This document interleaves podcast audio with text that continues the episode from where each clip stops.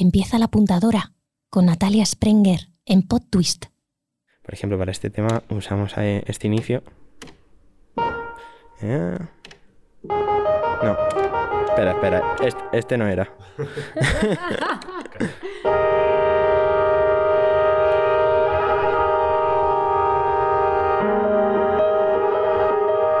El jazz, ese género tan elegante, tan libre, padre de tantas músicas. Mira, se te va a unir.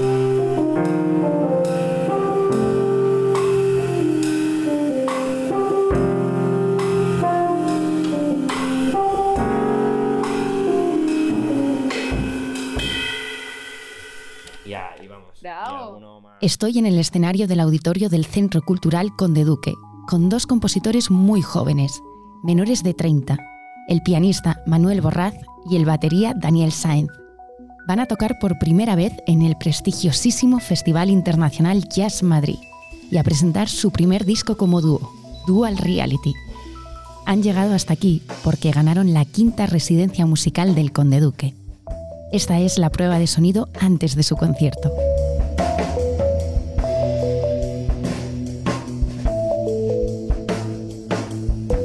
A vosotros os definen bastante como que la música que hacéis va siempre por la orilla, está bastante en los márgenes del jazz, pero hay un género dentro del jazz que tiene decenas de géneros y de subgéneros, que es el nu jazz. ¿Se podría incluir dentro de este paraguas o ni siquiera? Bueno, definir eh, la música es muy complicado, pero a día de hoy creo que podemos más o menos decir que nos podrían meter un poco en este género.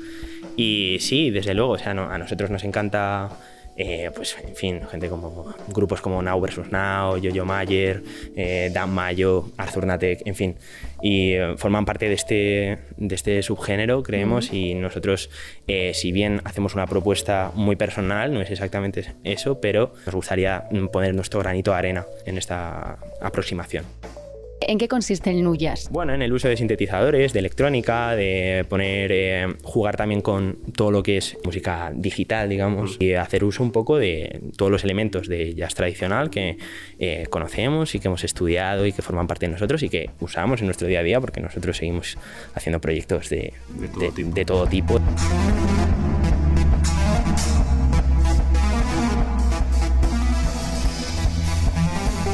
Qué he escogido a Manuel Borraz y a Daniel Sáenz? Porque son jóvenes músicos muy formados que utilizan sus conocimientos para ser arriesgados y abrir nuevos caminos en la música, que además han aprovechado cada minuto de su residencia. Me contaban que el Conde Duque se convirtió en su casa, que pasaban todos los días de este verano, de mañana a noche, tocando aquí, exprimiendo la oportunidad.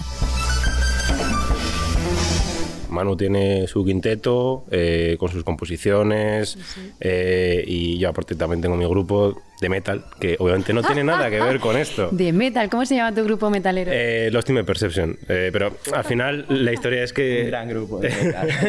yo lo que espera, siempre- espera, perdón. Lost in the Perception. Lost in my Perception. Lost in my perception. Va a sonar.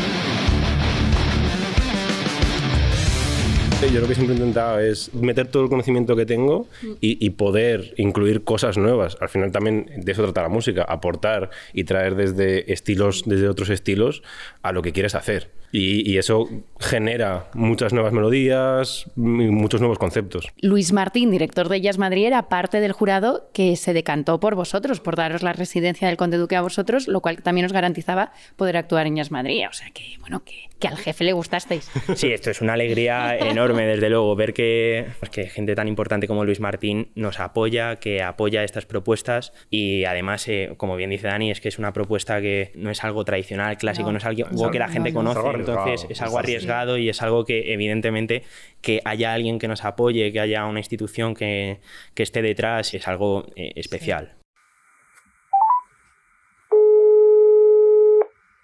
El director de Jazz Madrid, Luis Martín, está tan ocupado estos días que me atiende por teléfono entre asunto y asunto. Todos los años que le he entrevistado por Jazz Madrid atiende a decenas de medios y pese a su apretada agenda nunca te responde a la ligera. Hola. Hola, Luis. Ante la magnitud que tiene este festival, que dura hasta el 27 de noviembre, me pregunto si es comparable con algún otro festival de jazz del mundo.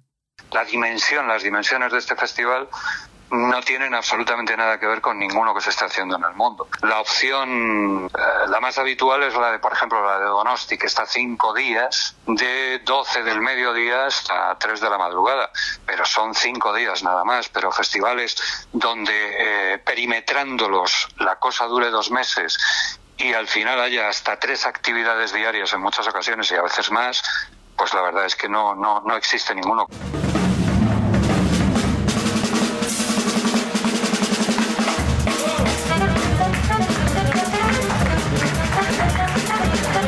El Festival Jazz Madrid es uno de los acontecimientos culturales más relevantes del año para la capital. En mi opinión, Madrid se pone muy bonita y se vuelve un escaparate para el resto del mundo. No solo el nivel que tiene la programación, es también el hecho de que se desarrolle en teatros públicos y privados, en salas grandes y pequeñas, en multitud de barrios de Madrid. La red es tan grande que a poco que camines por sus calles te tropiezas con un concierto de jazz a mí me hace, me hace mucha ilusión tocar aquí, sobre todo en el festival, porque yo me vine a Madrid hace cinco años y me vine justo en noviembre de 2017, solo en el mes de noviembre, eh, todo el mes, para venirme a prácticamente todos los conciertos. Y claro, el estar cinco años después, ya no hay, aquí encima, para tocar, eh, a mí me parece increíble. Este año eh, se ha apostado por algo en concreto más que otros años, como puede ser eh, más participación internacional o más mujeres en escena o ir más hacia bandas locales? ¿Hay, hay algo donde hayáis puesto más eh, la intención? Siempre ha estado puesta en todo lo que has dicho y alguna cosa más. Se sigue prestando atención a los clásicos, se sigue prestando atención a toda la, todo lo que sean eh, emergencias, gente que sale ahora mismo, se presta atención a lo que es el jazz en otras latitudes, diferentes a, a las estadounidenses, Sí, tal vez se haya decidido prestar más atención por mi parte a cuatro ejecutantes de libre improvisación, que es una materia que está rayana con el free jazz, sencillamente porque entiendo que al ser un festival público, pues esto tiene que ser así. Esto luego se va complementando con una programación más comercial, pero en este festival público, pues ahí hay tres mujeres además que son pues un puntal dentro de la libre improvisación. Estoy hablando de Akita Kase, la más mm. la japonesa, la más veterana. Estoy hablando después de, de Ingrid Lover, alemana, establecida en Estados Unidos, y la más joven, Matana Roberts, la que por otra parte más éxito tiene con ellas, viene un, un personaje clave dentro de lo que es el mundo de, de, la libre improvisación en el downtown neoyorquino, que es Eric Friedlander. Entonces, eso sí es importante y eso sí es un hecho diferencial con respecto a los demás, porque la mayor parte de las veces los festivales se hacen al dictado de lo que quieren las compañías de discos y de lo que quieren algunos, um, esto que llaman mayors en Estados Unidos, que son agentes internacionales, que montan festivales. Eso no se hace aquí. Entonces, lo que aquí hacemos es un festival a medida, un festival de autor, si quieres llamarlo así. Y esa sí, esa sí podría ser la diferencia. ¿Con quién? Con todos.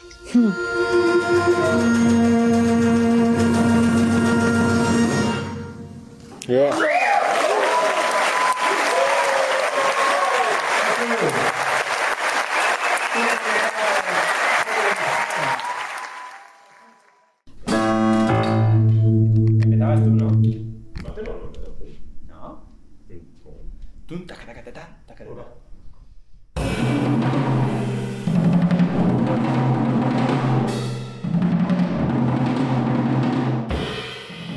tú, por ejemplo, eh, tú sprichst Deutsch.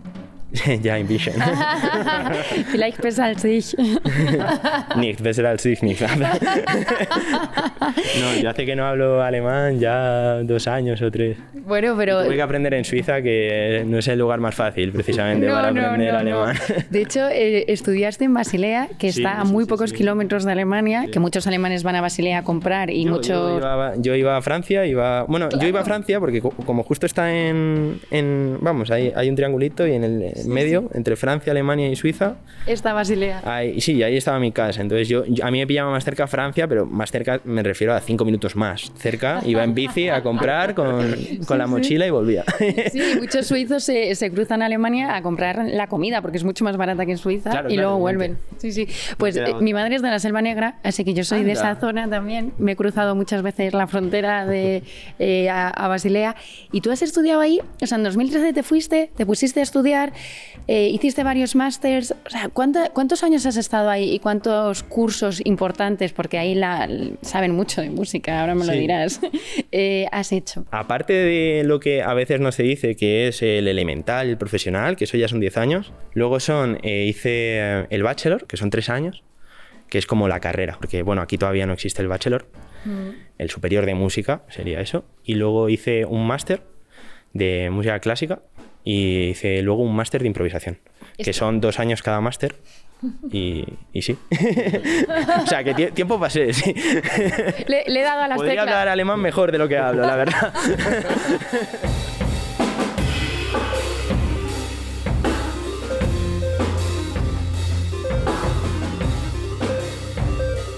en este festival de autor también le dais mucha, le dais espacio, le dais cabida a, a los jóvenes del jazz, a esa escena emergente. ¿Qué aporta esta nueva jornada? ¿Qué traen? De momento, unas capacidades que trascienden la imitación. Y eso ya es mucho. De momento. Porque lo normal en el jazz, que además es una música foránea, lo normal en el jazz era los modelos que imitaban los. eh, o sea, un- un- una forma de hacer música que imitaba los modelos estadounidenses. Hace 20 años empezó el jazz a tomar la coloración flamenca. Mira, aquí tenemos ya el jazz de otras latitudes y entonces se, con- se consiguió un- una fusión, fisión también entre jazz y flamenco donde las, los puntos de sutura no se ven siquiera. O sea, no se sabe si es un jazzista con aliento flamenco o es un flamenco que busca la libertad del jazz en muchas ocasiones. Bueno, pues eh, los jóvenes ya no imitan ni esto ni, ni tampoco los modelos estadounidenses. Traen sus propios modelos.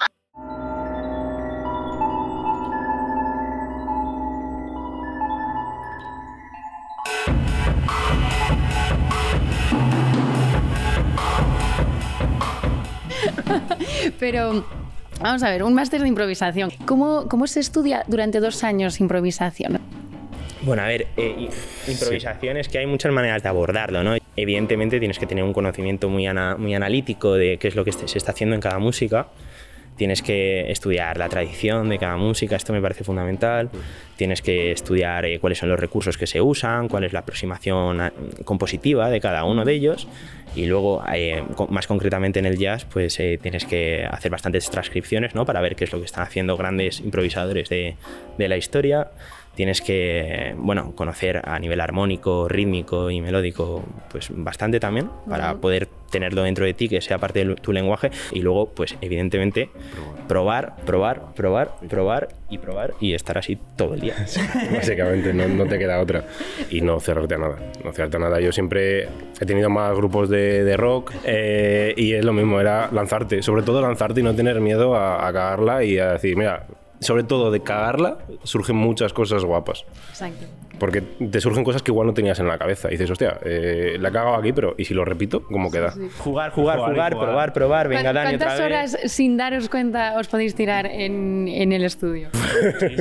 Es- No las podemos contar. Hay muchos, muchos días de. Vamos a local, sí, venga, vamos a hacer esto, tal cual. Nos tiramos por la mañana, comemos y luego volvemos y pueden ser las 10 de la noche tranquilamente y, y no nos hemos dado ni cuenta. Vale, pues enseñadme un poco todo lo que tenéis aquí armado en, en el escenario, porque, por ejemplo, aquí te veo, no sé, tienes ¿cu- ¿cuántos teclados tienes? Bueno, son, son tres. Aquí tengo, bueno, esto es un piano, evidentemente.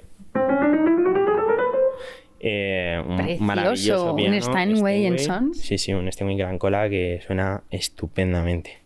Y luego, pues aquí arriba eh, tenemos el, el Nord, el Nord 3. Lo mejor que tiene este sintetizador es que tiene una parte aquí de, Hammond y que además cuenta como con dos sets de Hammond que puedes programar, que está muy bien. Y luego esta parte que es mi favorita, la parte de los sintetizadores, eh, tienes dos osciladores, eh, un montón de ondas y, bueno, y, lo puedes configurar también para sacarle mucho rendimiento, un arpegiador, puedes secuenciar, eh, en fin, sea, pues aquí tienen sonidos de, pues, de Rhodes, demás.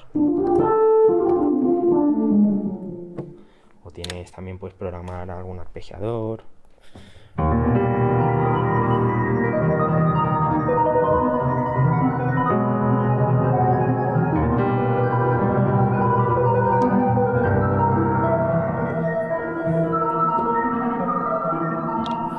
O tienes también aquí algunas ondas que están bastante chulas.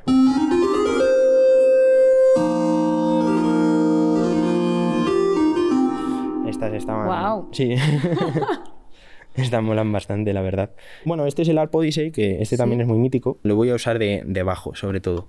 Eh, realmente en todos los temas uso los tres. Evidentemente, como no tengo tres manos, pues eh, sonarán dos a la vez en cada momento. Si eres un poco como Nacho Cano, que te pones con las manos aquí, la otra mano aquí y tocas Sí, toda la vez. sí, sí, sí. Le, le decía, le decía a Dani de broma el otro día que, que toco el sinte y hacía así con una mano levantada y con la otra más abajo porque la postura la verdad es que no es la más ergonómica. ¿Tú, ¿Tú cuántas cosas tienes aquí? Lo que llevo ahora mismo es eh, nada, un ride, un charles, voy a llevar otro ride que es más seco y luego un, par de clases que los iré cambiando dependiendo porque eh, me gustan diferentes sonidos y, y hay que cambiar. Y que es un set un poco raro porque normalmente no se suelen llevar dos rides. Este, por ejemplo, que llevo, que es, es un Constantinopla que lleva dos ribetes. Este se utiliza mucho para jazz.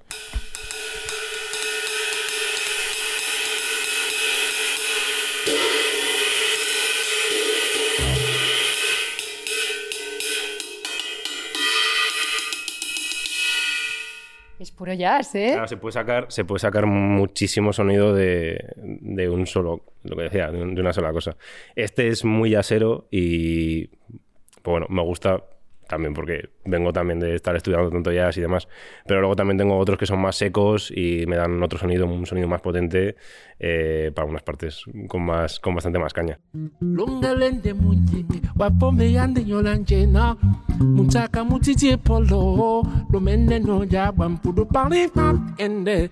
Quien nunca se haya atrevido a ver un concierto de jazz tiene aquí la oportunidad de elegir un jazz afrocubano, o un jazz de Nueva Orleans, o una banda especializada en swing, o a un genio que quizá nunca más vuelva a España.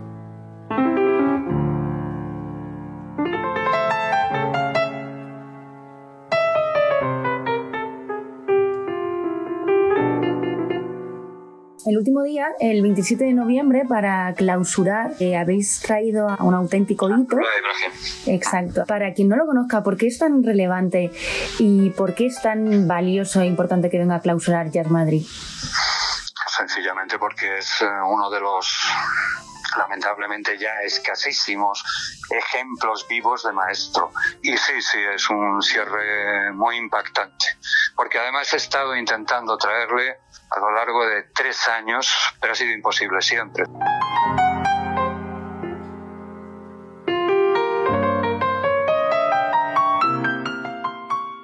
Piano solo, que es el formato en el que él consigue todo su fundamento en, en el Fernán Gómez.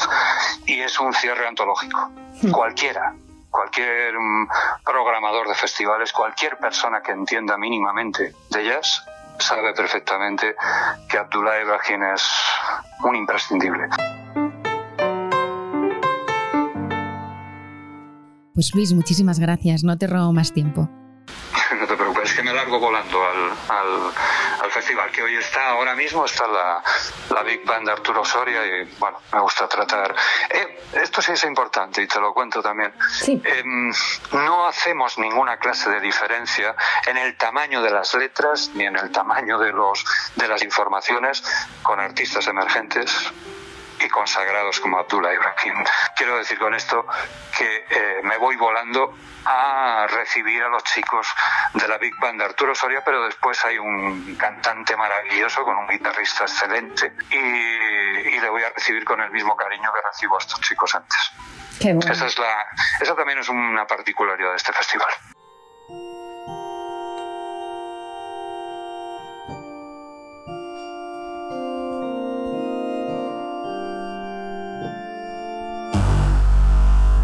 Bueno, ese es el Arpo Odyssey, pero que, que nos lo tienen que bajar un poco porque... Para esto sirven las pruebas de sonido. Que por cierto, os voy a dejar eh, haciendo la prueba. Yo me quedo. Eh, gracias por dejarme ser testigo. Y, y ha sido un placer. Disfrutar muchísimo de, Ah, de Jazz Madrid. Muchas gracias por, por, eh, vamos, por dejarnos ser partícipes del podcast. Un verdadero placer. Ya sois parte de la apuntadora. No, sí, la verdad que muchas gracias por, por la entrevista y joder, por abrirnos también este espacio. Que, que- que viva la música, el jazz y la gente joven emergente que, que está además de súper formada con muchas ganas de hacer cosas diferentes. Eso, eso. que, que viva. Gracias, chicos.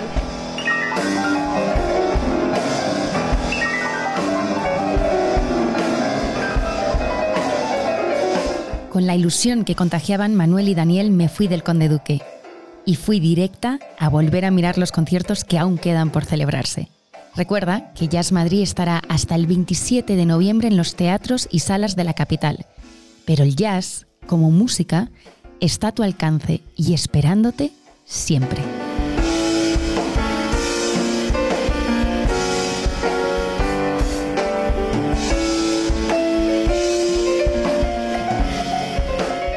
Has escuchado La Apuntadora, un podcast producido por PodTwist. Síguenos en tu plataforma favorita, en las redes sociales de PodTwist, arroba PodTwistEs o en arroba Natalia-Sprenger. Nos vemos donde ocurre el arte vivo, en los teatros, y nos escuchamos por aquí.